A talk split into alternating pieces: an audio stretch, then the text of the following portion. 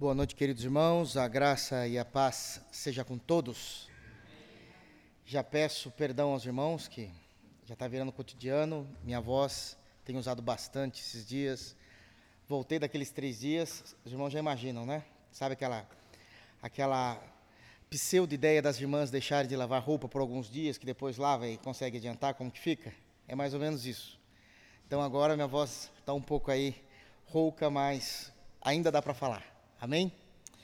Quero convidar os irmãos a abrirem a Bíblia no livro de Esdras, capítulo 7. Nós iremos, irmãos, dar continuidade. Hoje será bem específico. Iremos dar continuidade no sermão da semana passada.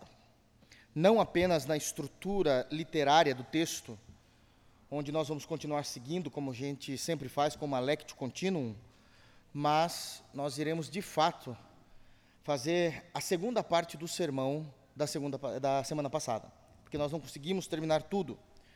Então, nós iremos ler os versos 27 e 28, os dois últimos versículos do capítulo 7 de Esdras. Nós pregamos cerca de 50% do versículo 27. Eu quero terminar os outros 50% hoje, com a graça de Deus. Amém? E o 28 também. O 28 é bem mais simples, bem mais simples. Então, Esdras, capítulo 7, versículo 27 e 28. Amém? Diz assim o texto bíblico, palavras do cronista dizendo: Bendito seja o Senhor, Deus de nossos pais, que, des, que deste modo moveu o coração do rei para ornar a casa do Senhor, a qual está em Jerusalém e que estendeu para mim a sua misericórdia perante o rei, os seus conselheiros e todos os seus príncipes poderosos. Assim me animei, segundo a boa mão do Senhor, meu Deus, sobre mim, e ajuntei de Israel alguns chefes para subirem comigo. Amém? Feche teus olhos, vamos buscar o Senhor em oração. Altíssimo Deus, é no santo nome de Jesus que nós lhe damos honra, glória, louvor, adoração, rendição de toda a nossa vida e de toda a nossa existência. Somos gratos, somos gratos pelo plano perfeito de Cristo em nós, pela obra do Espírito Santo que tem sido construída, realizada em nós diariamente. Obrigado, Pai, pela tua palavra. É por ela que nós temos sido guiados e orientados. Nos ajuda mais no dia de hoje Hoje é um assunto delicado, porém que precisa ser exposto à tua igreja, exposto de tal maneira que crentes que amam a verdade possam compreender e viver a partir daquilo que a tua palavra nos ensina. É no santo nome de Jesus que nós oramos. Amém. Queridos, os irmãos bem sabem que nós já estamos na segunda parte da exposição do livro de Esdras. Isso significa que nós temos duas divisões principais no livro de Esdras. Do capítulo 1 ao capítulo 6 é a primeira parte, onde o foco é a reconstrução do templo. Termina-se essa primeira parte com o templo reconstruído. O templo está funcional, já está funcionando, as escalas dos sacerdotes já estão acontecendo, todas as oferendas realizadas a Deus, todas as ofertas já estão a todo vapor. O culto a Deus acontece. Mas tudo indica que na segunda parte do livro, isso é, iniciando no capítulo 7, onde é apresentado para nós Esdras, um, Deus, ele de fato não está 100% realizado na maneira como as coisas têm acontecido no templo, mas especificamente, nesse momento do, do assunto, do texto em pauta nosso aqui, é que Deus, embora ele perceba e saiba que o templo já está funcional, todas as coisas estão acontecendo. Deus ele está incomodado com a beleza do templo. Não é aquilo que agrada o seu coração, não está no gosto de Deus. E por isso nós vamos ver aqui Esdras recebendo orientações valiosíssimas do rei Artaxerxes, e dentre essas orientações ele vai trazer um momento de ação de graças do seu coração em oração a Deus, dizendo que bendito seja Deus, que o tempo todo estava permeando a história, modificando a história, é, de tal maneira que o rei ajudasse o povo de Israel, ajudasse o próprio Esdras aqui, mas ele vai citar um ponto importante, porque ele moveu o coração do rei, diz o versículo 27, para ornar a casa do Senhor, o qual está em Jerusalém. Tudo o que Esdras está falando nessa ação de graças no versículo 27 está envolto de que Deus está aqui preocupado com a beleza do seu templo. Obviamente que isso não é a prioridade, mas é a maneira que Deus quer ser adorado. Tudo com muita organização, de acordo com a vontade de Deus. E nós já começamos a trabalhar, então, esse aspecto, que é dando ação de Deus ao Deus da história, onde o Senhor ele consegue colocar ordem em todas as coisas em que ele infere na história humana. E nós aqui começamos então a compreender que Deus já estava inferindo, inclusive, na beleza, na arquitetura do templo. Deus, fomos já para esses textos em que Deus, ele conseguiu colocar ordem na beleza da criação. Nós trabalhamos isso na semana passada, também vendo essa beleza da criação, a ordem da criação, lá no Evangelho de Mateus, capítulo 6, versículos 28 e 29, e destrinchamos ali a respeito da criação. E um dos pontos que nós começamos a falar na semana passada é que Deus, ele começou a trazer ordem também no seu culto. Vocês se lembram disso? E Deus então começa agora a estipular os princípios reguladores do seu culto. Deus, ele se preocupa com a beleza estética daquilo que ele entende como mais bonito para que ele possa ser adorado da maneira como ele quer. E nessa compreensão da beleza do culto, eu trouxe apenas um aspecto até então, que era a respeito do uso dos dons. Acho que os irmãos se lembram disso. E nós começamos a trabalhar muito esse contexto do uso de dons dentro da sua casa, na reunião dos santos, naquilo que nós conhecemos como culto ao Senhor. E nós começamos a se basear isso em 1 de Coríntios, capítulo 14, para que nós pudéssemos entender como Deus o tempo todo estava, inclusive, lidando com princípios da beleza e da ordem dentro do seu culto. Então eu quero que os irmãos abram, por favor, e vamos passar um tempinho lá em 1 de Coríntios 14. E de início, eu quero ler com os irmãos o versículo de número 40.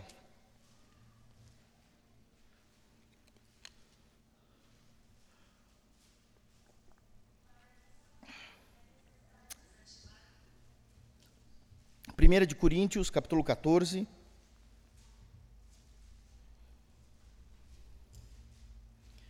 Verso 40. Todos acharam? é importante que todos agora mantenham suas Bíblias abertas para que a gente possa entender como é que o Senhor vai fazer isso. Existe uma ordem do apóstolo Paulo, cheio do Espírito Santo, onde ao doutrinar a igreja ele vai dizer o seguinte no versículo 40: Tudo, porém, seja feito com decência e ordem. E aqui nós precisamos então entender a respeito do que é que ele está falando, do culto público, para que o culto aconteça de acordo com a decência e a ordem dentro do aspecto da vontade e da moral de Deus. Porque se nós deixarmos aberto isso daqui, todo mundo pode fazer o que quer, entendendo que, olha, mas isso aqui não deixa de ser decente. Isso daqui existe uma certa ordem. Então nós precisamos entender do que é que Paulo estava falando dentro desses princípios.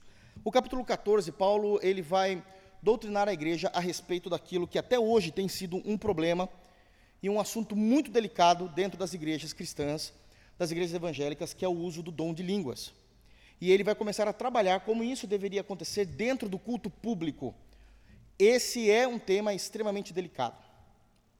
Talvez para nós, desculpa, talvez para nós, reformados, a gente já tenha uma compreensão mais tranquila, é, mais transparente a respeito desse assunto, mas é só nós olharmos muitas vezes para o nosso vizinho e nós vamos perceber que não é dessa forma que é entendido a maneira como se crê a respeito do culto público e do uso desses dons.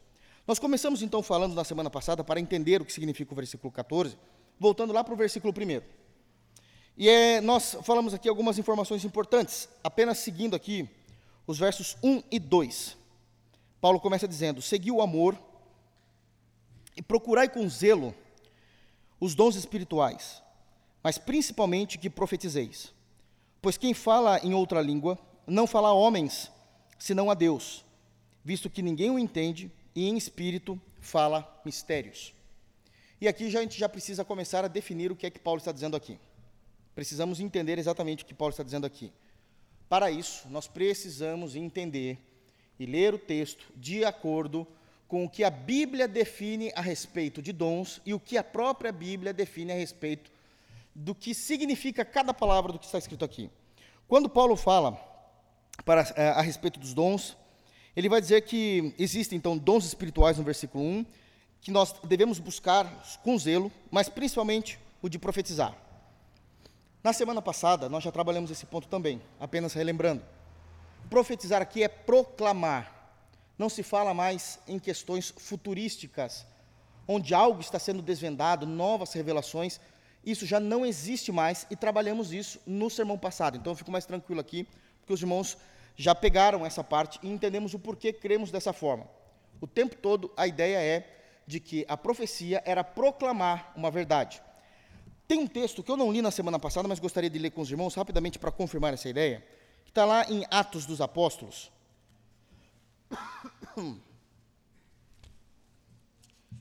Capítulo 13.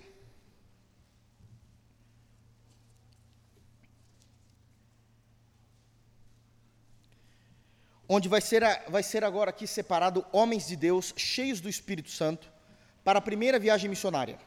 A primeira viagem missionária da igreja. Nunca havia sido feito missões fora de Israel. E eles agora serão preparados para saírem para fora, cumprindo a promessa de Jesus. E é dito no capítulo 13 de Atos, versículo 1, dizendo o seguinte: Havia na igreja de Antioquia profetas e mestres, e começa o nome dessas pessoas: Barnabé, Simeão, por sobrenome Níger, Lúcio de Sirene, Manaém, Colácio de Herodes e Tetrarca e Saulo. E servindo eles ao Senhor e jejuando, disse o Espírito Santo: Separai-me agora Barnabé e Saulo para a obra a que os tenho chamado. Prestem atenção à maneira como é dito no versículo 13, que já existia na igreja de Antioquia profetas e mestres. Profetas e mestres, eles estão caminhando junto numa compreensão ministerial. Não é porque eles estavam profetizando entre si, ah, ô Paulo, Deus está mandando dizer isso para você, viu? Receba. E Paulo já falava assim: então, e você, Barnabé? Escuta aí que Deus tem para falar para você, ó varão. Não era isso. A ideia que eles estavam comungando aqui é que um falava com o outro a respeito da palavra. Tanto que é colocado que eles proclamavam a palavra e ensinavam a palavra. Eram profetas e mestres. Profetas no sentido de proclamação.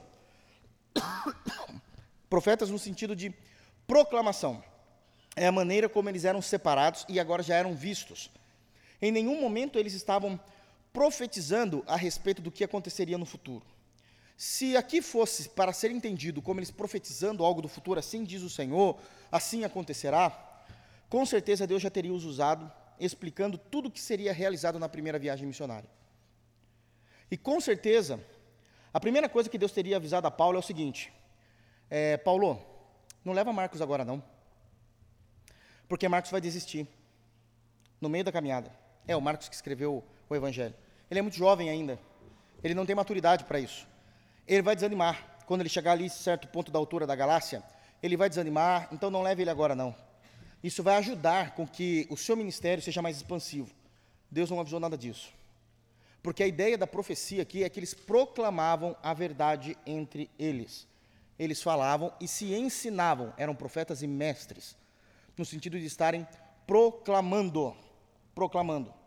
Por que, que aqui o texto não está falando que eles eram pastores e mestres? Porque os pastores ainda não tinham sido levantados. A igreja era muito embrionária. Paulo vai discutir esse assunto somente lá na igreja de Éfeso. Somente na igreja de Éfeso. As coisas ainda estão muito cruas. É por isso que em muitos pontos do livro de Atos, nós não vamos ver essa nomenclatura pastoral no livro de Atos. Nós vamos ver como bispos, que nada mais são do que supervisores da igreja. É somente depois, quando está mais estabelecido a igreja, que eles começarão agora a denominar como pastores aqueles que ficariam full time nas igrejas. Até então, todos os apóstolos estavam basicamente bem, é, quando eu digo bem vivos, no sentido de vivos, e conseguiam ainda estar tomando conta das igrejas que ali ainda ficavam concentradas em Jerusalém, porque não havia ainda ministério fora disso fora disso. Então agora eles eram considerados, aqueles que não eram apóstolos, como eles não eram pastores, porque não estavam cuidando dessas igrejas, quem cuidavam das igrejas que existiam até então eram os próprios apóstolos, não existia necessidade de pastores, eles eram os profetas e mestres. Eles proclamavam essa verdade. Entendido isso? Voltando agora para 1 Coríntios 14. Bom, uma vez que a gente entende, então, que o dom de profetizar é proclamem a verdade, preguem o evangelho, falem a verdade, Paulo vai dizer no versículo 2: Pois quem fala em outra língua não fala a homens, senão a Deus, visto que ninguém o entende, e em espírito fala em mistérios. E aqui nós temos um outro ponto do que Paulo está começando para desencadear a, a ordem da beleza do culto. Línguas aqui significa idiomas, e já falamos disso também. Por que, que a gente sabe que é idiomas e não uma frase ou uma conjunção de sons desconexos que os crentes ditos pentecostais falam aqueles sons e por que, que os reformados ou os tradicionais não falam dessa forma? Porque o texto bíblico, quando lido no original, entendemos que essa língua eram outros idiomas. Não são sons desconexos. Como é que sabemos disso também? Porque já falamos na semana passada, abrimos em Atos capítulo 2, na descida do Espírito Santo. E quando eles estavam ali, no dia de Pentecostes, é dito que eles, ao receberem o Espírito Santo, cada um começou a falar na sua língua natal, para que aqueles que estivessem de fora, visitando a cidade de Jerusalém, entendessem o Evangelho na sua própria língua. É usado o mesmo texto também. Os irmãos acho que se lembram disso, que tratamos na semana passada. Então, não eram sons desconexos, mas cada um começou a falar de tal maneira que os visitantes que tinham subido a Jerusalém conseguiam entender o Evangelho na sua própria língua materna. Em Atos capítulo 2, Três vezes isso é ressaltado. Eles estavam ouvindo em sua língua materna. Eles estavam ouvindo em sua língua materna. Eles estavam ouvindo em sua língua materna. Não estava se falando a respeito de sons desconexos. Então, para a gente entender o que Paulo está falando aqui, precisamos entender o que é o dom de profetizar e o que são essas línguas. É proclamar, e eram idiomas que Deus estava utilizando para falar do evangelho a outras nações, lembrando-se que naquele período não existia escola de idiomas para que, os, para que o evangelho chegasse de forma clara aos ouvidos de outras nações. Ok, irmãos? Só lembrando aquilo que falamos na semana passada. Vamos agora dar sequência aqui. Agora ele vai começar a trabalhar o contexto da ordem do culto. Verso 3. Mas o que profetiza, fala aos homens, edificando, exortando e consolando. Mais uma vez, ele traz uma realidade aqui. O dom de profetizar não é mais como o dom dos profetas do Antigo Testamento, predizendo o futuro, predizendo juízo. O dom de profetizar era exortar a igreja, edificar a igreja, consolar a igreja. Como é que se exorta, edifica e consola? No uso da palavra de Deus. Aqueles que pregam, aqueles que ensinam, aqueles que estão o tempo todo na frente, eles vão profetizar proclamando a verdade, edificando, exortando e consolando. Agora ele vai começar a entrar na realidade, na prática da igreja. Dito isso, também ele não está falando daquele então dom de profecia que existiu até João Batista, do qual nem isso profetizou, profetizou aquilo que estava muito próximo que era Cristo. Ele vai começar agora a desconstruir o erro prático da eclesiologia da igreja de Corinto. Ele vai dizer no verso 4: o que fala em outra língua, a si mesmo se edifica, mas o que profetiza, edifica a igreja. E aqui eu preciso chamar muita atenção dos irmãos. Todo erro, toda interpretação teológica, defendendo que o que Paulo está dizendo em 1 de Coríntios, capítulo 14, é a respeito de, como é, nome, é, dada essa nomenclatura em muitas igrejas, línguas estranhas, sons desconexos, que alguns falam que é língua dos anjos, outro é uma língua que não é de nenhum idioma conhecido, mas é Deus que está dando. Tudo parte do erro de não compreender o que Paulo está falando no início do capítulo. Se nós não entendermos o que está acontecendo no início do capítulo, todo o restante não vai ser entendido todo o restante não vai ser entendido. Por que, que eu estou dizendo isso? Porque no versículo 2, embora eu tenha explicado o que significa línguas, no versículo 1 eu tenho explicado o que significa profecias, tem um, uma expressão no versículo 2 que não é muito bem entendida por, tranquilamente, seguramente, 90% das igrejas evangélicas, vamos falar de Brasil, 90%. É exatamente a expressão senão a Deus. Pois quem fala em outra língua não fala a homens, senão a Deus.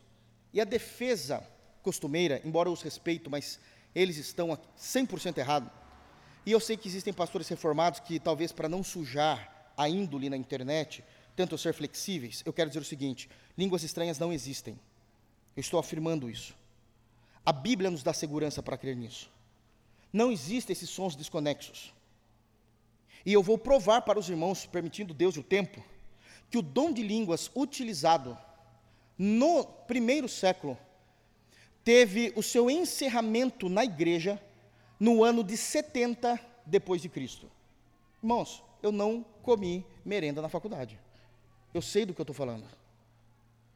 Esse dom se encerrou no ano 70 depois de Cristo. Nós vamos entender, não porque eu descobri algo, não é isso não. O texto está falando isso. O texto fala isso. Paulo está falando isso. Seguramente aqui ele vai falar. Então ele vai começar construindo dizendo o seguinte: não existe mais. Mas por que é que se não existe?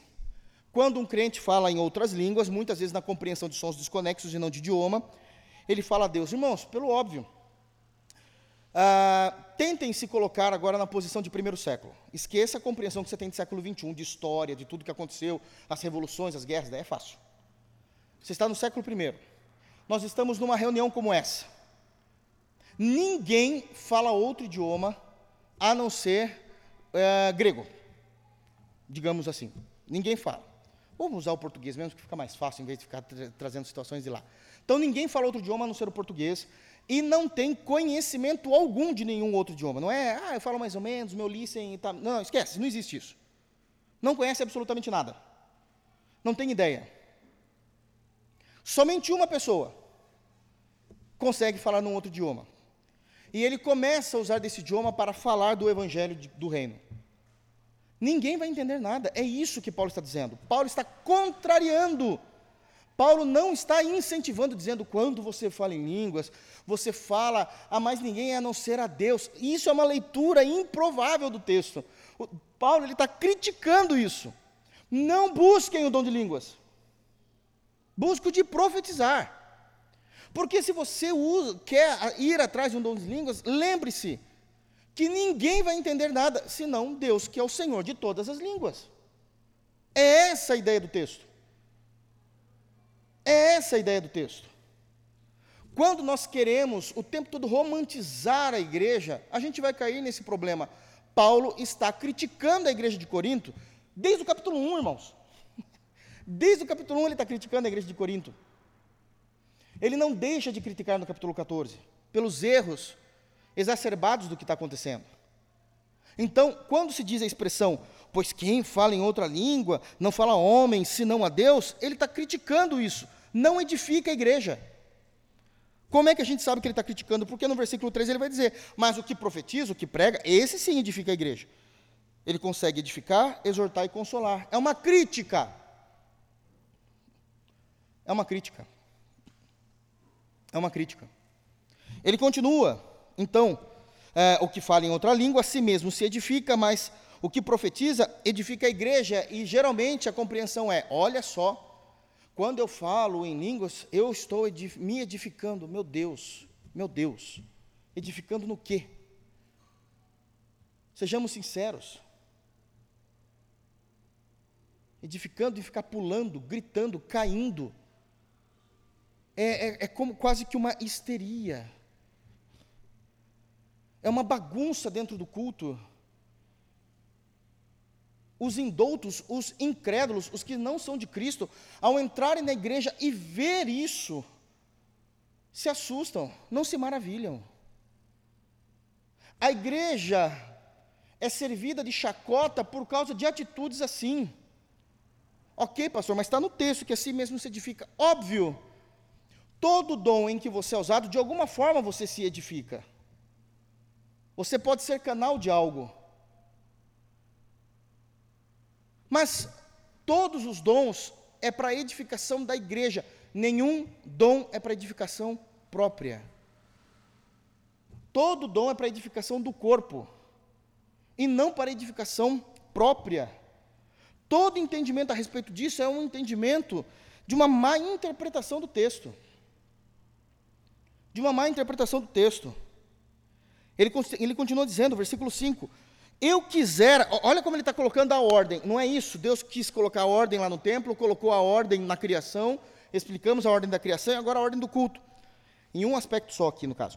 Eu quisera que vós todos falasseis em outras línguas, muito mais, porém, que profetizasseis pois quem profetiza é superior ao que fala em outras línguas, salvo se as interpretar para que a igreja receba edificação. Edificação. Bom, eu queria que Deus usasse todo mundo, e aqui a gente tem que entender da forma correta, irmãos. O nosso compromisso é com o texto.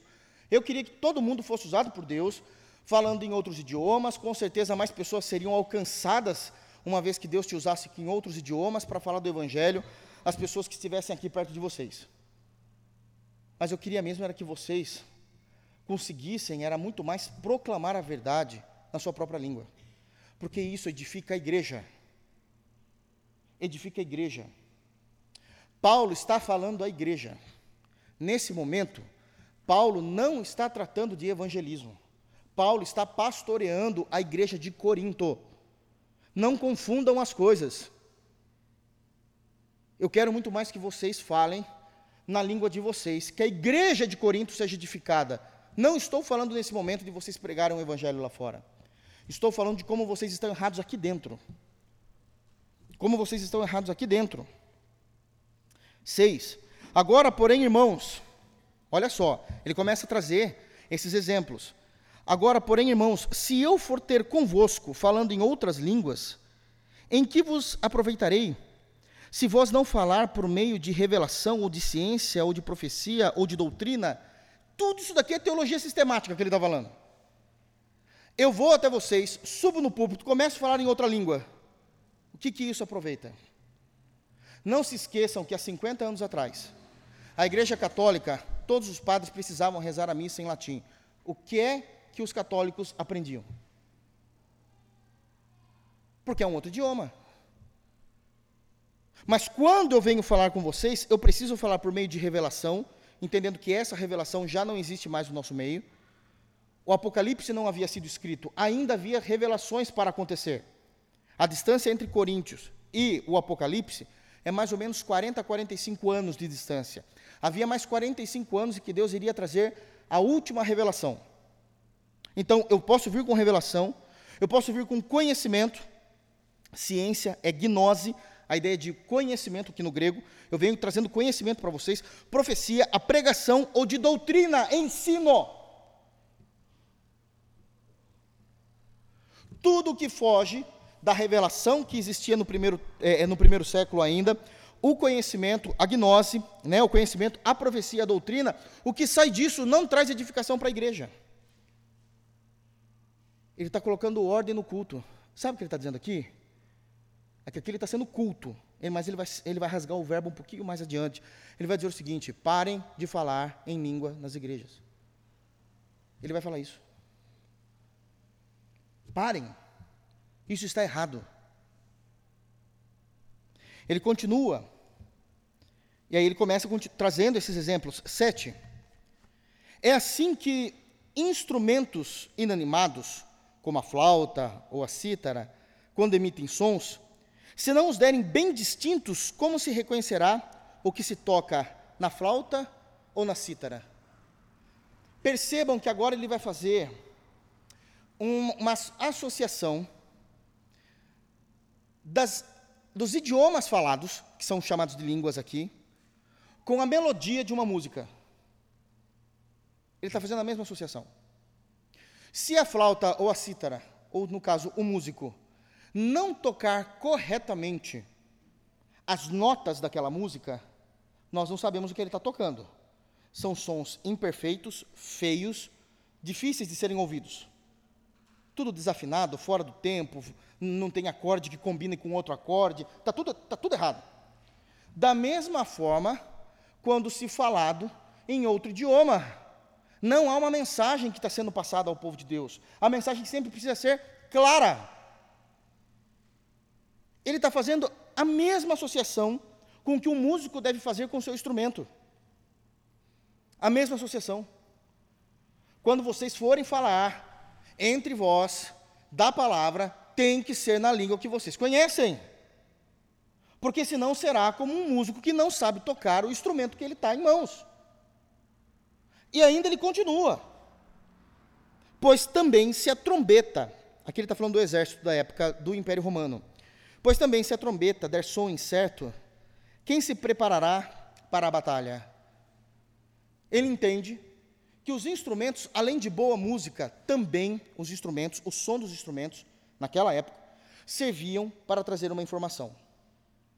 Traziam uma informação, um alerta. Uma nota errada ninguém saberia que a cidade ou a nação estava sendo invadida. Não dá para saber.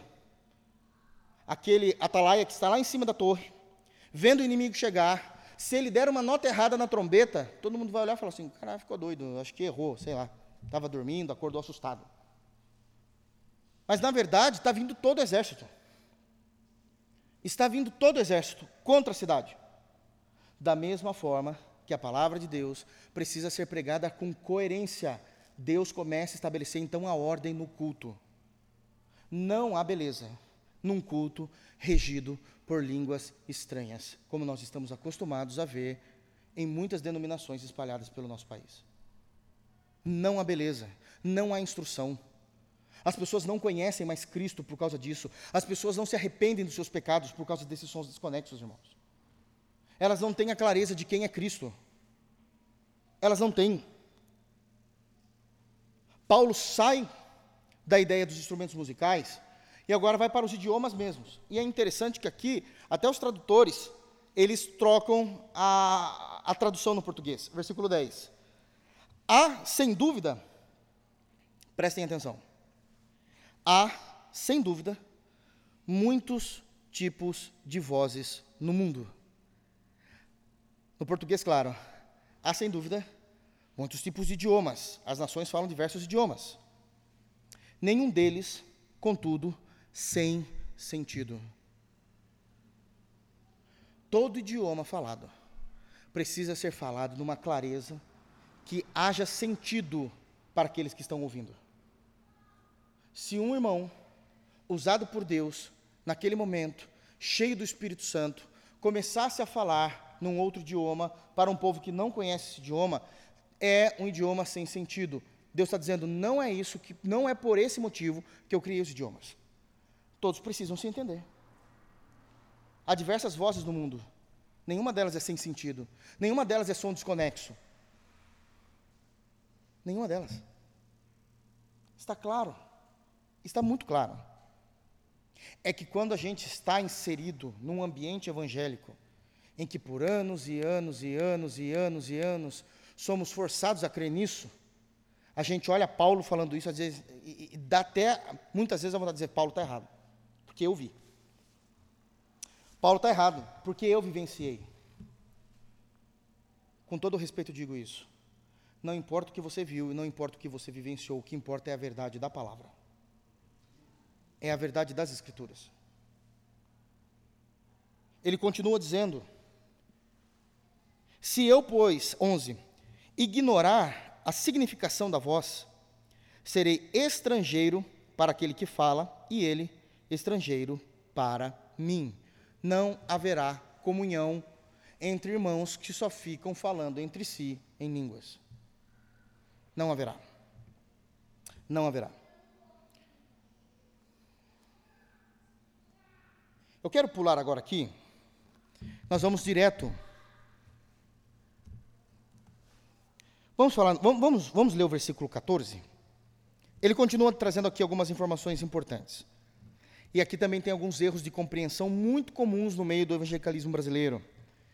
Porque Paulo continua dizendo: se eu orar em outra língua, o meu espírito ora de fato, mas a minha mente fica infrutífera. Porque se eu orar em outra língua, o meu espírito ora de fato, mas a minha mente fica infrutífera. 15. Que farei, pois? Orarei com o espírito, mas também orarei com a mente. Cantarei com o espírito, mas também cantarei com a mente. Esse texto tem sido um texto que tem abalado muitas igrejas evangélicas também. Porque uma imensidão de pastores, de líderes evangélicos, defendem que o termo orar com o Espírito, cantar com o Espírito, significa orar em outras línguas, em línguas estranhas, sons desconexos, ou cantar aquilo que é chamado, dentro de um grupo específico de evangélicos, de cânticos espirituais, onde eles cantam através de línguas estranhas. Naquele momento, Deus deu aquele cântico e é um som desconexo. É interessante que Deus diz em Salmos, Salmos diz isso, o cântico de Deus, que no meio dos louvores Deus habita. Mas num cântico espontâneo, a igreja não está cantando. A igreja não está cantando. Fica difícil imaginar que Deus habita num ambiente em que a igreja não está cantando, só alguém tem um cântico dado por Deus espiritual, com sons desconexos. Isso é muito estranho. É uma questão teológica a ser observada. Mas, não é isso que Paulo também está dizendo. Não é isso. A Bíblia, ela precisa ser interpretada, irmãos, não com aquilo que a gente acha, com aquilo que a gente supõe. A Bíblia foi escrita, acredite, usando gramática, usando textos, usando sintaxe, para que nós pudéssemos, morfologia, para que a gente pudesse entender de fato o que está sendo escrito. Não foi simplesmente palavras jogadas. Quando Paulo ele começa a tra trazer algumas questões que são contrárias uma das outras, pontuações que são contrárias uma das outras, por exemplo, é, 14, porque se eu orar em outra língua, meu espírito ora de fato, mas minha mente, então ele está separando os assuntos. 15, que farei, pois? Orarei com o espírito, mas também orarei com a mente. O que é que Paulo está fazendo aqui? Antítese do texto. Aí chamam a gente de frio. Não é frio, é o que ele está fazendo na língua grega, uma antítese. O que, que é uma antítese? Ele está falando de uma mesma coisa usando caminhos totalmente diversos, opostos, preto e branco. Corinthians e Palmeiras são antíteses. Se eu oro com a mente, o que é orar com o espírito? É sentimentos. Há orações que eu consigo orar, que eu choro diante de Deus.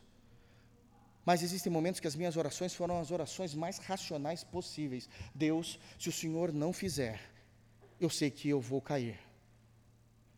Se o Senhor não entrar agora com providência, eu vou tomar uma decisão errada.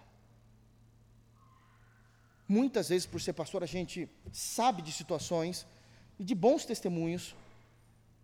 Uma vez eu ouvi um irmão dizendo: Pastor, e Deus foi muito glorioso porque eu fiz uma das orações mais sérias da minha vida. Eu falei, Deus, se o Senhor não tomar o meu coração agora, eu vou ligar para aquela mulher e eu vou adulterar no meu casamento. E Deus tomou o coração dele.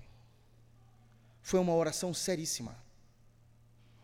Mas também já ouvi orações de irmãos dizendo que entraram no quarto e só sairiam do quarto quando eles estivessem em lágrimas por causa de algum pecado cometido. E assim Deus também trabalhou no coração deles. Em nenhum momento está dizendo aqui que orar no Espírito é orar em línguas. Não existe isso. Isso é querer cruzar informações do texto que o texto não está cruzando. Não está cruzando.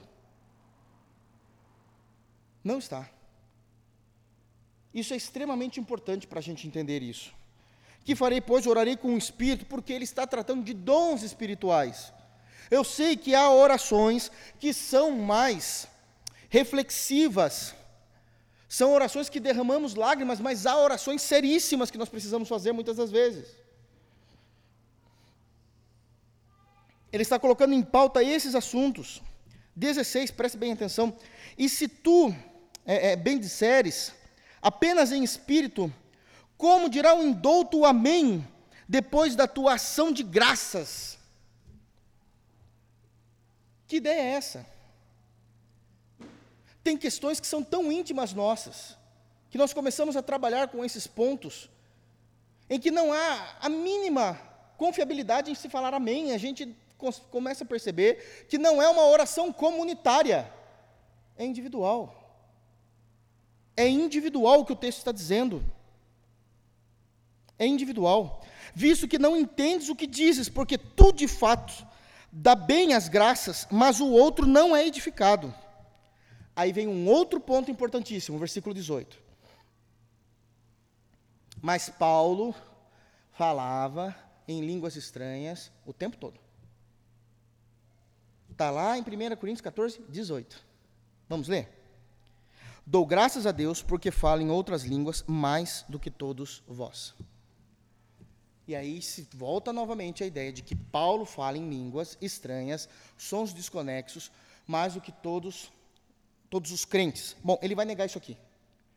Ele vai negar aqui já no, em sequência isso. Então como é que a gente entende isso? Esse mais, essa grande palavra mais aqui, né, é que, que confunde os pontos textuais do texto e teológicos do texto. Primeiro, quando Paulo fala que ele fala em línguas mais do que todos vós, ele não está se referindo à quantidade de vezes que ele fala, mas qualitativamente os idiomas em que Deus o usou. Irmãos, percebam, Paulo, ele foi chamado à graça, ficou afastado, ficou mais ou menos 17 anos até ser levantado como apóstolo. Ele sai pregar aos gentios. Ele vai pregar, é que agora, eu não sei se os irmãos vão se lembrar, qual é as viagens missionárias que ele fez no mapa. Mas ele foi para todas as nações possíveis daquele período. Ele falou aos Gálatas, ele falou aos Efésios, ele falou aos Coríntios, ele falou aos de Tessalônica, ele falou a bárbaros e ele falou a citas. Ou seja, ele falou a pessoas ignorantes que falavam somente o idioma daquela tribo específico, como também falou a pessoas que conheciam outros tipos de idiomas. Nunca caiu no pensamento de vocês como é que Paulo conseguiu fazer três viagens missionárias em tantas nações diferentes sem ter cursado um único curso de idioma? Porque Deus o usava poderosamente com esses idiomas para que ele pudesse falar de Cristo a todas essas pessoas a todas essas pessoas. É por isso que ele fala: eu dou graças a Deus porque eu falo mais do que vocês, mais idiomas, eu preciso pregar a todos os lugares que eu vou. Não está falando de quantidade. Mas de todos os lugares que ele visitou, Listra, Derbe, todos os lugares, em Filipo, ele conseguiu falar. Ele pregava aos gentios. O que, que é gentios? outras gentes que não são judeus, de outra fala, de outra língua. Deus tinha que usar idiomas, senão ele não conseguiria pregar o evangelho. Senão ele não conseguiria pregar o evangelho. Então ele estabeleceu o que é de fato dom. Até aqui. Agora ele vai estabelecer a compreensão teológica do dom a compreensão teológica do dom. Aqui é o que menos as pessoas entendem. Porque o dom não pode ser discutido entre nós sem ter uma base bíblica. Então ele vai dizer o que é o dom de línguas. Posso? Vamos lá? Versículo 20. Bom, 19, só para fechar. Contudo, prefiro falar na igreja, na igreja, na igreja. 19. Cinco palavras com meu entendimento para instruir a outros a falar 10 mil palavras em outra língua. Ele já quebra a ideia de cultos em que o pessoal começa a ficar falando em línguas. Ele estabeleceu aqui o padrão disso, de como deve ser entendido. Agora ele vai falar da teologia do dom. Irmãos, não sejais meninos. Por que não sejais meninos? Crianças porque Paulo entende que a igreja de Corinto inteira era infantil na fé, no conhecimento do que se refere aos dons. Isso aqui é uma denúncia. Vocês são crianças. É, no juízo. No juízo no quê? Em julgar o que significa o dom, por que é que Deus deu esse dom, por que é que a igreja utiliza, é, existia na igreja esse dom. Por quê? Vocês são meninos. Ele não está bonzinho aqui, não. Eu estou pregando tranquilamente hoje. Mas ele aqui, ele está o tempo todo exortando. Ele está sendo sério, firme aqui. Vocês são meninos no juízo. Na malícia, sim, sede crianças. Quanto ao juízo, sede homens amadurecidos. Então ele vai explicar o dom de línguas. Na lei está escrito. Então a base da compreensão do dom de línguas já havia sido profetizado no Antigo Testamento. Ele vai usar aqui Isaías, capítulo 28, versículo 11, que está escrito o seguinte: aqui tem para nós, Paulo ele vai escrever isso em 1 Coríntios. Na lei está escrito, aqui é Isaías 28, 11: Falarei a este povo por homens de outras línguas. Irmãos, irmãos, prestem atenção agora aqui. Eu, pastor Rodolfo, não tenho a capacidade de ser mais claro do que isso. Ele está dizendo claramente que o dom de línguas é idiomas aqui. Não tenho capacidade de ser mais claro do que isso. Ele está pegando um texto de Isaías, dizendo: Isaías já profetizava esse dom, dizendo que Deus falaria a este povo, qual povo? Os judeus, eu já dou o contexto aqui para os irmãos. Aos judeus, por homens de outras línguas. Não está falando de sons desconexos. Não está falando. E por lábios, pelo amor de Deus. É muito claro. De outros povos. E nem assim me ouvirão, diz o Senhor. Deus, no profeta Isaías, ele já está usando o profeta para dizer o seguinte: todas as eu estou dando o contexto já do capítulo 28 lá de Isaías para ficar mais fácil.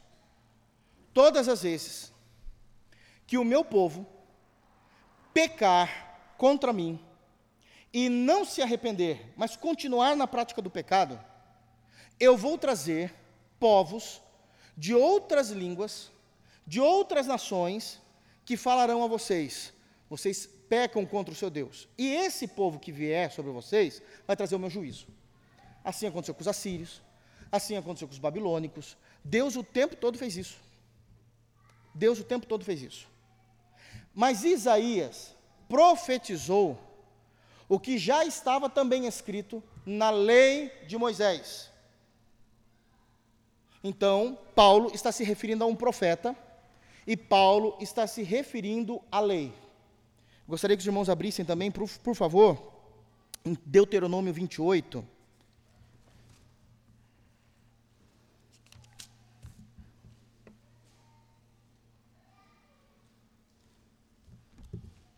E a gente já volta para a 1 de Coríntios.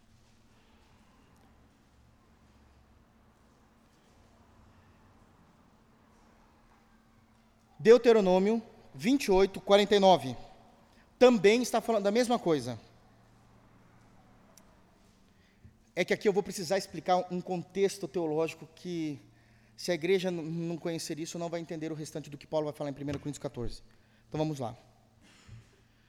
Deuteronômio 28, 49 diz assim: O Senhor, Jeová, levantará contra ti uma nação, nação, não é anjos, não é anjo falando, não é língua dos anjos, uma nação. De longe, isso é, uma nação de longe significa que é um outro idioma. Uma nação de longe, da extremidade da terra virá, como o voo impetuoso da águia, ou seja, eles virão sobre Israel de uma forma de como que um voo rasante de uma águia, rápida ao meu mandar, à minha ordem. Nação cuja língua não entenderás, porque eles estão falando outro idioma. Nação feroz de rosto, que não respeitará ao velho, nem se apiedará do moço. Porque Deus está dizendo que trataria Israel, o seu povo, com povos de outros idiomas, com juízo da parte dele, todas as vezes que Israel desobedecesse. estabelecemos a teologia. Está no texto de 1 Coríntios 14. A partir do versículo de número 21. Na lei está escrito: Falarei, voltando para a 1 de Coríntios, a este povo, por homens de outras línguas e por lábios de outros povos, e nem assim me ouvirão, diz o Senhor, porque eles sofreriam o juízo de Deus. E sofreram. Sofreram com a Síria e sofreram com a Babilônia. A Síria, em 722, já pregamos isso aqui, antes de Cristo, no profeta Oséias, e Babilônia, já temos visto isso com Esdras. Já falamos isso também, já falamos com Abacuque. Quando pregamos em Abacuque, está claro no texto.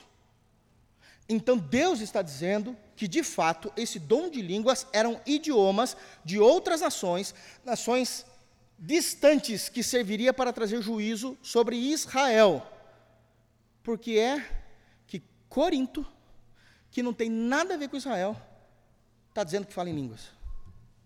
Porque ele está corrigindo a compreensão do que, de como eles entendiam teologicamente esse dom. Porque Deus usava pessoas para falar em outros idiomas, para pregar o evangelho, ou então corrigir Israel.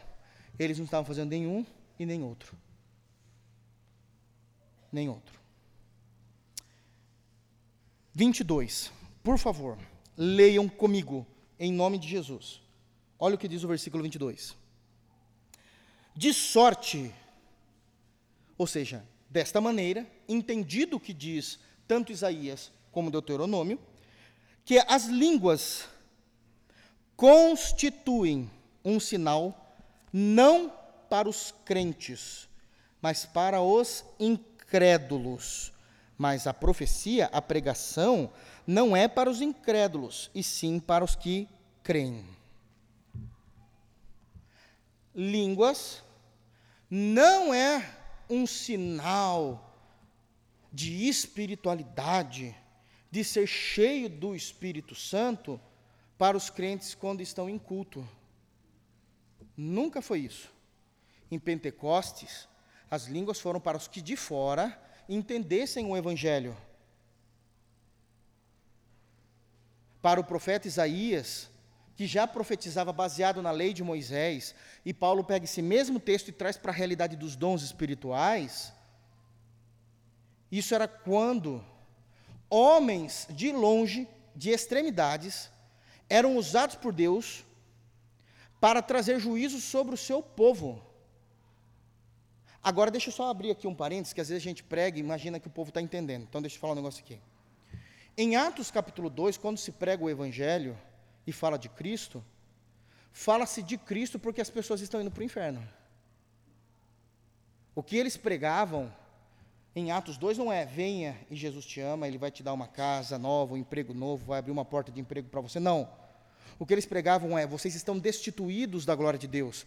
Deus trará juízo sobre vocês, a não ser que vocês se arrependam dos seus pecados e creiam em Jesus. Pregar o Evangelho é mostrar que há um juízo iminente sobre a vida dos incrédulos.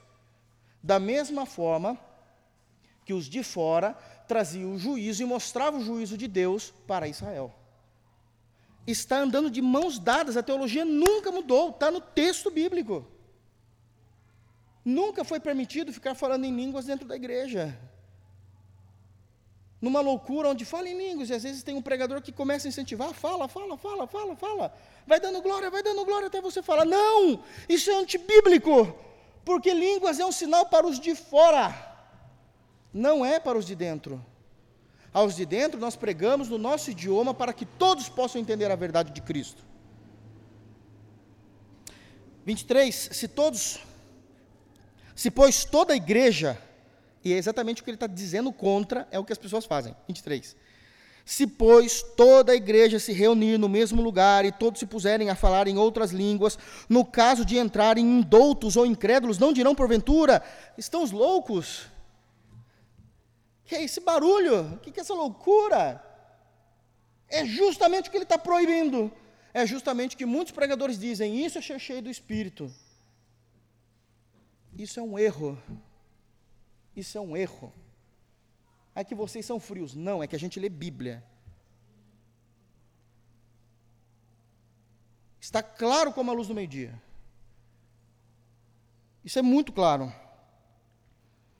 Porém, se todos, 24, se todos profetizarem, ou seja, pregarem, e entrar algum incrédulo ou indouto, e é, é, ele por todos convencido e todos julgados, então ele entra, ele entende o evangelho, o evangelho é pregado para toda a igreja, mas ele é convencido pelo Espírito, versículo 25, torna-se-lhes manifestos os segredos do coração, dos seus pecados, das suas impiedades, e assim prostrando-se com a face em terra, adorará a Deus, testemunhando que Deus está de fato no meio de vós. É o evangelho que tem que ser pregado, e não ficarem falando em línguas. E não ficarem falando em línguas. Agora ele vai tentar organizar isso na igreja. Por quê? Porque a igreja de Corinto é uma igreja portuária. O, era o segundo maior porto daquela região. Então existiam muitas pessoas de fora que vinham e acabavam, de alguma forma, numa, numa, num culto cristão, querendo ouvir, e Deus poderia usá-los para pregar o Evangelho. Então era uma igreja portuária. E aí Paulo vai começar a, a descrever sobre isso. Então, como devemos fazer, irmãos? Agora ele vai encerrar o assunto. Quando vos reunis, um tem um salmo, outro tem doutrina, esse traz revelação, aquele outra língua e ainda outro interpretação, seja tudo feito para edificação. Então tem aqueles que vão cantar um hino a Deus, tem aqueles que vão pregar, tem aqueles que vão ensinar a doutrina de acordo com o momento do culto, e pode ser que Deus vai usar outros em línguas. Só que essas línguas só podem falar se Deus usar com interpretação. Porque a língua é para o de fora. Mas e os irmãos que estão dentro? Também precisam entender o que o cara está falando. Todo mundo tem que entender. Então imagina que do nada eu começo a falar aqui em alguma língua da tribo da África. Porque tem um africano em nosso meio e ele vai ouvir das maravilhas de Deus, mas Deus tem que levantar alguém que interprete a vocês em português o que eu estou falando. Porque todos precisam dizer amém. Todos precisam julgar o que eu estou falando num outro idioma. Todos. No caso 27, de alguém falar em outra língua, que não sejam mais do que dois, ou quando muito, três, e isto sucessivamente, e, quem, e, quem, e haja quem interprete. Não pode falar dois em línguas ao mesmo tempo. Tem que ser sucessivo. Um falou, tem que haver interpretação. O outro falou para uma outra pessoa de uma outra nação, era portuário. Outro levanta para interpretar. Quando muito, um terceiro. Quando muito. Ele fala e o outro interpreta para a igreja também. Senão, não fala. Está no texto. Mas, 28, não havendo intérprete, fique calado na igreja, falando consigo mesmo e com Deus. Fique calado. Não tem intérprete? Não, não tem. Então você não vai falar. Mas o fulano vai embora. Deus falou que é para não falar. Deus tem um plano nisso que a gente não entende, então a gente não fala. A gente não fala. 29, tratando-se de profetas, aqueles que iriam se levantar para pregar, falem apenas dois ou três e os outros julguem, porque eles não eram os pastores da igreja. Ainda estavam sendo levantados. Então haviam aqueles que cuidavam, supervisionavam a igreja naquele período. Você vai falar, mas a igreja vai te julgar. Não, isso que você falou não é bíblico, não. Não, não era bem assim o que o texto está dizendo, não. Não, não era bem assim o que Moisés tinha em mente quando falou isso. Oh, era isso mesmo, irmão. Deus seja louvado pela sua vida, fomos edificados pela palavra. Olha a ordem no culto. Olhem a ordem no culto. Se, porém, vier revelação ao trem, que esteja assentado e cale-se o primeiro. É a ideia de se profetizar aqui também, continuar pregando uma verdade. Olha, Deus está me impulsionando a pregar uma verdade aqui. Não são verdades revelatórias, porque isso era somente de uso exclusivo dos apóstolos, de acordo com Mateus capítulo 10.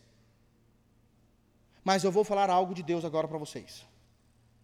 Aí o pastor Maurício levanta a mão, que não era pastor naquela época também, e dizia assim: Mas eu também tenho algo. Bom, primeiro você fica quieto, eu vou falar. A igreja vai me julgar. Era isso que eu tinha, irmãos. A igreja julgava. O culto era mais difícil antes, né? Agora eu me sento, o pastor Maurício se levanta, ele fala na língua natal e a igreja julga. Agora você senta cuidado de Deus com a ordem do culto. Não é uma bagunça generalizada, como muitas vezes vemos por aí. Não é. Não é. 32. Isso aqui é maravilhoso. Graças a Deus por essa palavra. Verso 32. Os espíritos dos profetas percebam que não é o espírito de Deus. Não é letra maiúscula, está falando do nosso espírito. Dos profetas estão sujeitos aos próprios profetas. Ah, mas eu tenho que falar, eu não vou aguentar. A gente sabe como que é, né? Eu preciso, é agora. Isso é mentira. Então, então você está sendo dominado pelo diabo. Porque nunca um homem de Deus vai perder o senso do que ele está fazendo, a consciência do que ele está fazendo. Eu preciso ficar calado agora. A Bíblia manda, eu fico calado. Não tem essa que eu preciso falar, senão eu vou morrer. Não, eu fico calado. O espírito dos profetas está submisso à vontade do profeta, daquele que vai falar. 33. Porque Deus não é Deus de confusão, e sim de paz, como em todas as igrejas dos santos. Deus não gosta de um culto confuso. Deus não é um Deus que traz confusão. Ele é claro em exortar, edificar e consolar a igreja. Mas eu disse aqui no início, eu não esqueço, que eu iria mostrar para os irmãos o porquê que nós entendemos que se cessou o dom de línguas. Queridos, primeiro eu preciso entender, eu preciso falar aos irmãos. Eu já falei isso algumas vezes, mas agora eu serei um pouquinho mais enfático. Por que é que no Apocalipse existe o termo, e realmente existirá esse evento, chamado juízo final? Porque ele é o último que Deus trará sobre a raça humana antes do juízo, do julgamento da eternidade, seja para o céu ou para o inferno. No bom sentido aqui, falando de forma bem rápida. Porque Deus se manifestou, talvez isso para alguns seja um, é, é algo muito novo, mas um dia, ainda no Evangelho de Mateus, nós vamos pregar sobre isso. Talvez eu consiga entrar, talvez não, eu consigo entrar nisso só no capítulo 16 de Mateus, já está tudo programadinho aqui. Então vamos lá. É, existiram vários juízos de Jesus, de Jesus, a segunda pessoa da Trindade, no Antigo Testamento. Jesus se apresentou várias vezes no Antigo Testamento. É dito no Evangelho de João, que no capítulo 1, que Deus, Pai, nunca foi visto por ninguém, mas o seu Filho o revelou. Então nós já temos uma base teológica para entender que todas as vezes que homens do Antigo Testamento viram Deus, eles estavam vendo Cristo. Ok? Eles estavam vendo Cristo. Isso é falado lá no Evangelho de João. Deus Pai nunca foi visto. Então o que é que Moisés estava vendo no Sinai? Era o filho. O que é que Abraão viu quando Deus andou com ele mais dois anjos? Era o filho. Era o filho. Um outro ponto que precisamos entender é a expressão no Antigo Testamento de anjo. Isso é uma teologia que precisa ser entendida também. Anjo é usado em três situações no Antigo Testamento. A primeira delas, para falar de fato das criaturas celestiais. Arcanjo, não é arcanjos, a Bíblia fala de um arcanjo. Então, arcanjo, querubins, serafins, são anjos. O que são anjos? A tradução da palavra, mensageiros. Então, como eles trazem uma mensagem, um serviço da parte de Deus, essas criaturas celestes são chamadas de anjos. Mas não somente isso.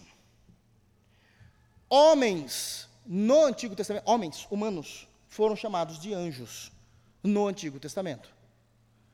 Se nós lermos o profeta Malaquias, no capítulo 4, é dito que um dia iria raiar o sol da justiça, se falando de Cristo, mas que antes ele enviaria o seu anjo, João Batista. João Batista é profetizado no profeta Malaquias com a mesma nomenclatura utilizada para os seres espirituais, anjo. Estou dando base bíblica aqui. Mas também, mas também, a terminologia, a expressão anjo, principalmente a terminologia anjo do Senhor, ela foi usada para o Filho no Antigo Testamento. São aparições de Cristo ainda não encarnado no Antigo Testamento. Aqui é culto de doutrina, eu preciso falar isso para vocês. Muitas das vezes ele se manifestou. ele recebeu adoração, ele recebeu honra, ele foi obedecido, ele dava ordens. Então nós vamos ver o tempo todo a manifestação da pessoa do filho no Antigo Testamento. O filho era a sarça ardente. Era ele que Moisés viu. O guerreiro dos exércitos de Jeová, em Josué capítulo 5, era Jesus, vestido e travestido na forma de um soldado de guerra. Era Jesus. O Deus que trouxe juízo no dilúvio, mantendo apenas a família de Noé, era Cristo. Porque Cristo executou os juízos no Antigo Testamento. Cristo executou os juízos. Um dia a gente pode pregar sobre isso. Vai ser uma série de mensagens. Os juízos de Cristo no Antigo Testamento. Quem executou o juízo na Torre de Babel foi o Cristo bendito de Deus. Foi ele que andou com Abraão e trouxe juízo sobre as duas cidades perversas. Foi Cristo que trouxe isso. O tempo todo, quem anunciou a Manoá, pai de Sansão, quem seria Sansão, foi Cristo. A ponto de Manoá perguntar em Juízes, capítulo 13, qual é o teu nome, para que eu te adore. Ele diz: Por que perguntas o meu nome, visto que meu nome é maravilhoso? Isaías 6. Então, são essas manifestações de juízo do Cristo no Antigo Testamento.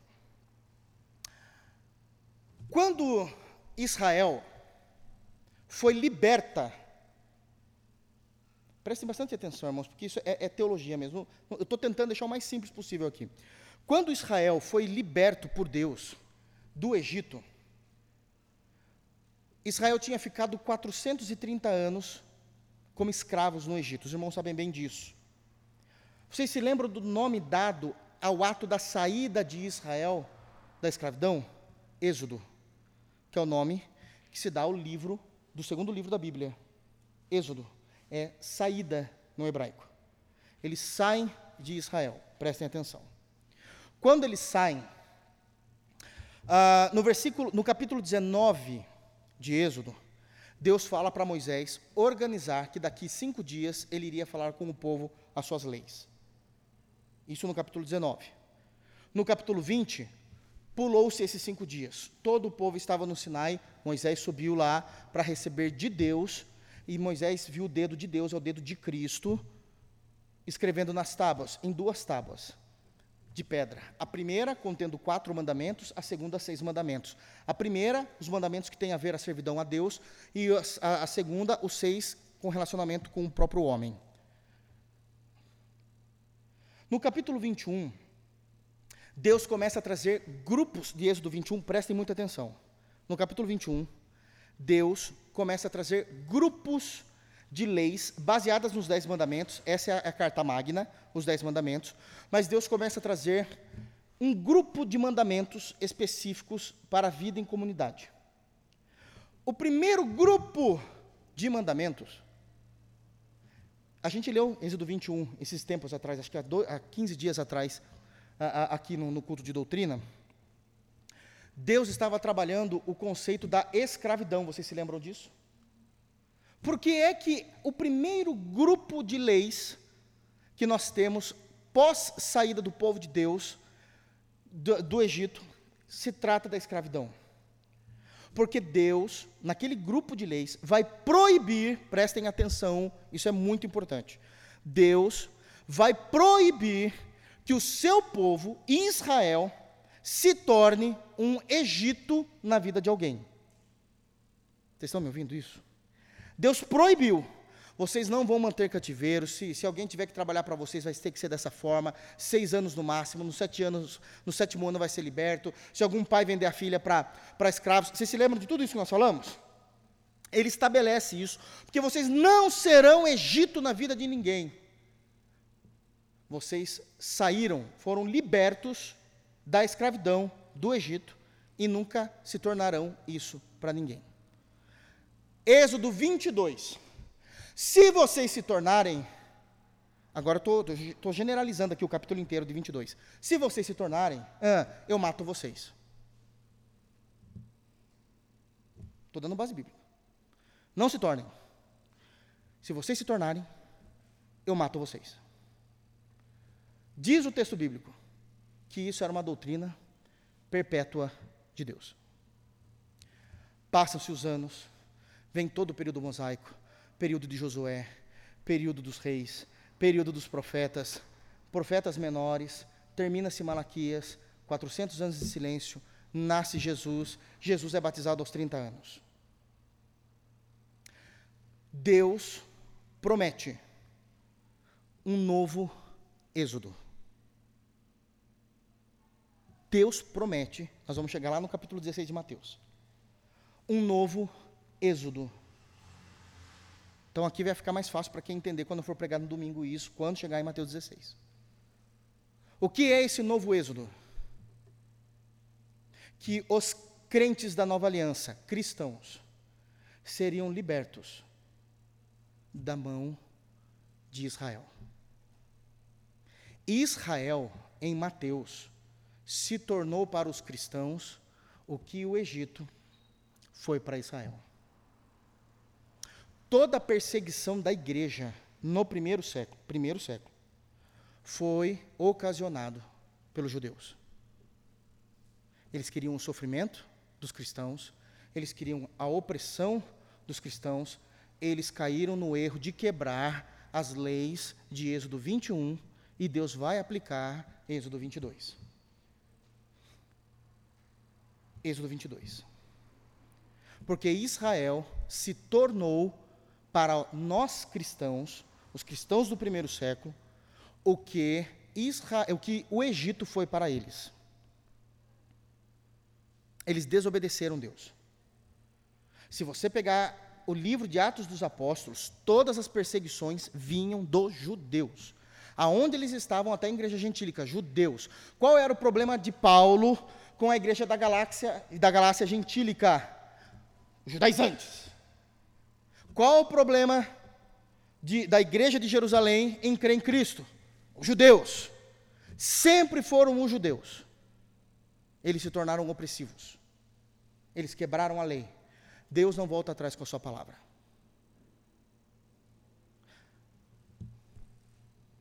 Paulo escreve as suas cartas.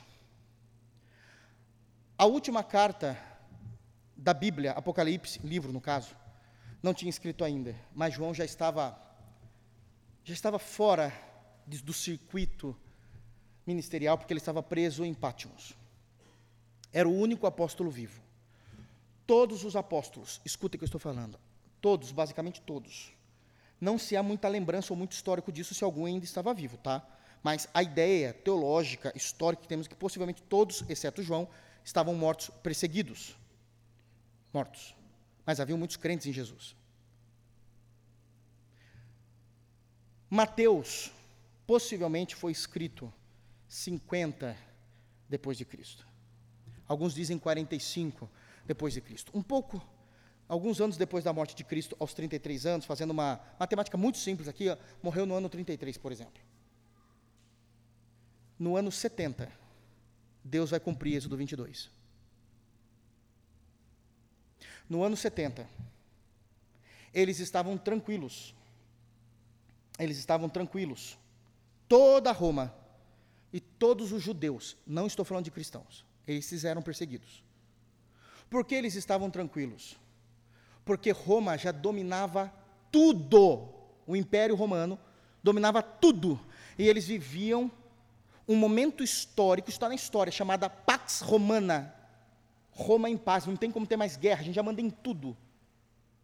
Em tudo ali que era interessante para o império naquele momento. Os judeus estavam bem, mas oprimindo os crentes em Jesus. Eles se tornaram o Egito. No ano 70, todos os judeus, judeus mesmo, de nacionalidade, e os judeus de religião, se reúnem em Jerusalém para fazer a Páscoa, a data mais sagrada dos judeus, basicamente. E eles se reúnem para fazerem a Páscoa. Deus esperou chegar a Páscoa. Todos estavam em Jerusalém, todos estavam em Jerusalém, especificamente no templo, no ano 70. Eles fazem a Páscoa. No dia seguinte, o imperador diz a um general romano chamado Tito: mata todo mundo. Como é? Invada o templo. Isso aqui é histórico, irmãos. Isso aqui é histórico. Não está na Bíblia porque as pessoas morreram antes de escrever isso. Foi antes de Atos 20, foi depois de Atos 28. Porque mata todo mundo. Tava todos os judeus lá. Sabe quais judeus não estavam comemorando a Páscoa? Os crentes em Jesus. Porque crente em Jesus não comemora a Páscoa. Nós fazemos a ceia. Todos os demais estavam no templo. O general Tito invade e mata um milhão e cem mil judeus no dia de, em abril de 70 depois de Cristo. O juízo de Cristo sobre Israel, porque se tornou o Egito na vida dos cristãos. Pastor do céu, é verdade tem a invasão de Jerusalém no ano 70. O que isso tem a ver com 1 Coríntios 14? Que Deus, por homens de outra língua, falou de seu juízo ao seu povo. E foi a última vez que foi necessário o uso do dom de línguas. Se cumpriu isso e não houve mais necessidade, porque a igreja não está mais centrada em Israel, a igreja está centrada em Cristo. Por isso, desde então, não vemos mais os pais da igreja, o período patrístico de pessoas falando em línguas. Porque as línguas eram um sinal de Isaías e Deuteronômio, de idiomas de fora, para trazer o juízo de Deus para os incrédulos, diz o texto bíblico. Esses judeus não eram salvos, não criam em Cristo, eram incrédulos depois do ano 70, cai em desuso essa informação, porque os crentes estão espalhados em toda a face da terra. Que Deus nos abençoe. Em Cristo Jesus. Vamos ficar de pé?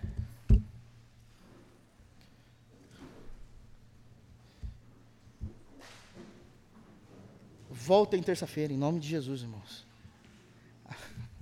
Feche teus olhos. Vamos orar ao Senhor.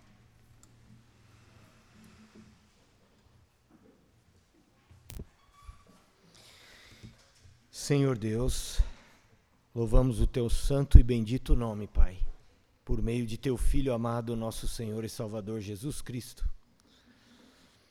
Deus, obrigado pelo ensino da tua palavra, pela doutrina que nós aprendemos e fomos edificados. Preserva a tua igreja, preserva a nossa igreja local para que em todas as reuniões da nossa igreja, em todos os cultos, haja ordem, decência, haja reverência e temor ao Senhor, e haja a glorificação do teu nome e de teu filho por meio do teu espírito agindo na nossa igreja e haja edificação das nossas vidas. Obrigado por tudo, leva-nos em paz para nossa casa, cuida de nós, nos dê uma noite de paz e descanso. Dá-nos a graça de dormir esta noite crendo e nos levanta amanhã crendo. Guarda e preserva nossa fé no teu Filho. Nós estamos unidos a Cristo e isso é o que determina a nossa salvação. Obrigado por tudo, Pai. Em nome do Senhor Jesus. Amém. Que a graça do Senhor Jesus, Jesus Cristo, o amor de Deus Pai, a comunhão do Espírito Santo